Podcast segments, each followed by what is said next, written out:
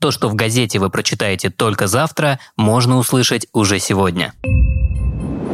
Подкаст Петербургского дневника. Вой сирен.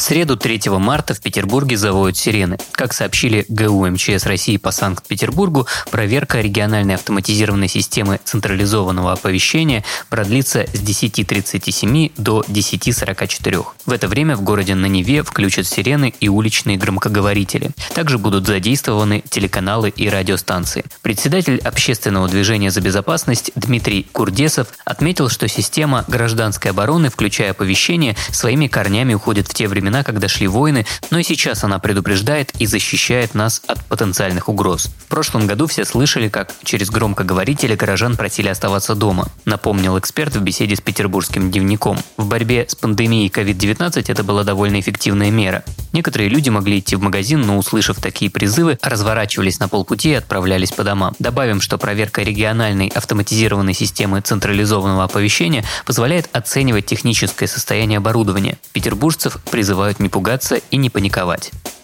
Две ласточки. Первые выходные марта между Петербургом и Выборгом запустят дополнительные ласточки. Соответствующее решение было принято в связи с увеличением пассажиропотока между городами в канун Международного женского дня. 6 и 7 марта дополнительный пригородный поезд номер 7917 отправится с финляндского вокзала в Петербурге в 11.30 и прибудет в Выборг в 12.45. Поезд номер 7920 отправится из Выборга в 18.26 и прибудет в Петербург в 19.43. Следующая «Ласточка» из Петербурга, судя по расписанию, отправится спустя 9 минут после дополнительного поезда. Отметим, что РЖД регулярно увеличивает количество «Ласточек» между Петербургом и Выборгом на праздниках. Напомним, что с 1 марта «Ласточки» стали также курсировать между Петербургом и Петрозаводском. Грачи прилетели. В Петербург начали возвращаться грачи, чье появление традиционно связывают с наступлением весны. Птиц ранее замечали в Красносельском районе Петербурга, однако биолог Павел Глазков предупреждает, что грачи могли никуда не улетать, а зимовать в Петербурге. Цитата. «Вчера появилась информация, что в районе Красного села видели стаю грачей из 14 птиц. Однако в последние годы эти птицы часто не улетают на зимовку, а переживают холодные месяцы в нашем регионе. Не исключено, что они никуда не улетали, рассказал Павел Глазков.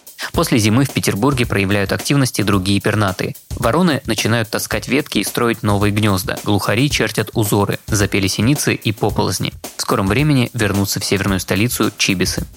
Если у вас есть история, которой вы бы хотели поделиться с петербургским дневником, то пишите в наши соцсети во Вконтакте и Телеграме. На этом все. Вы слушали ПДКаст. Подкаст Петербургского дневника.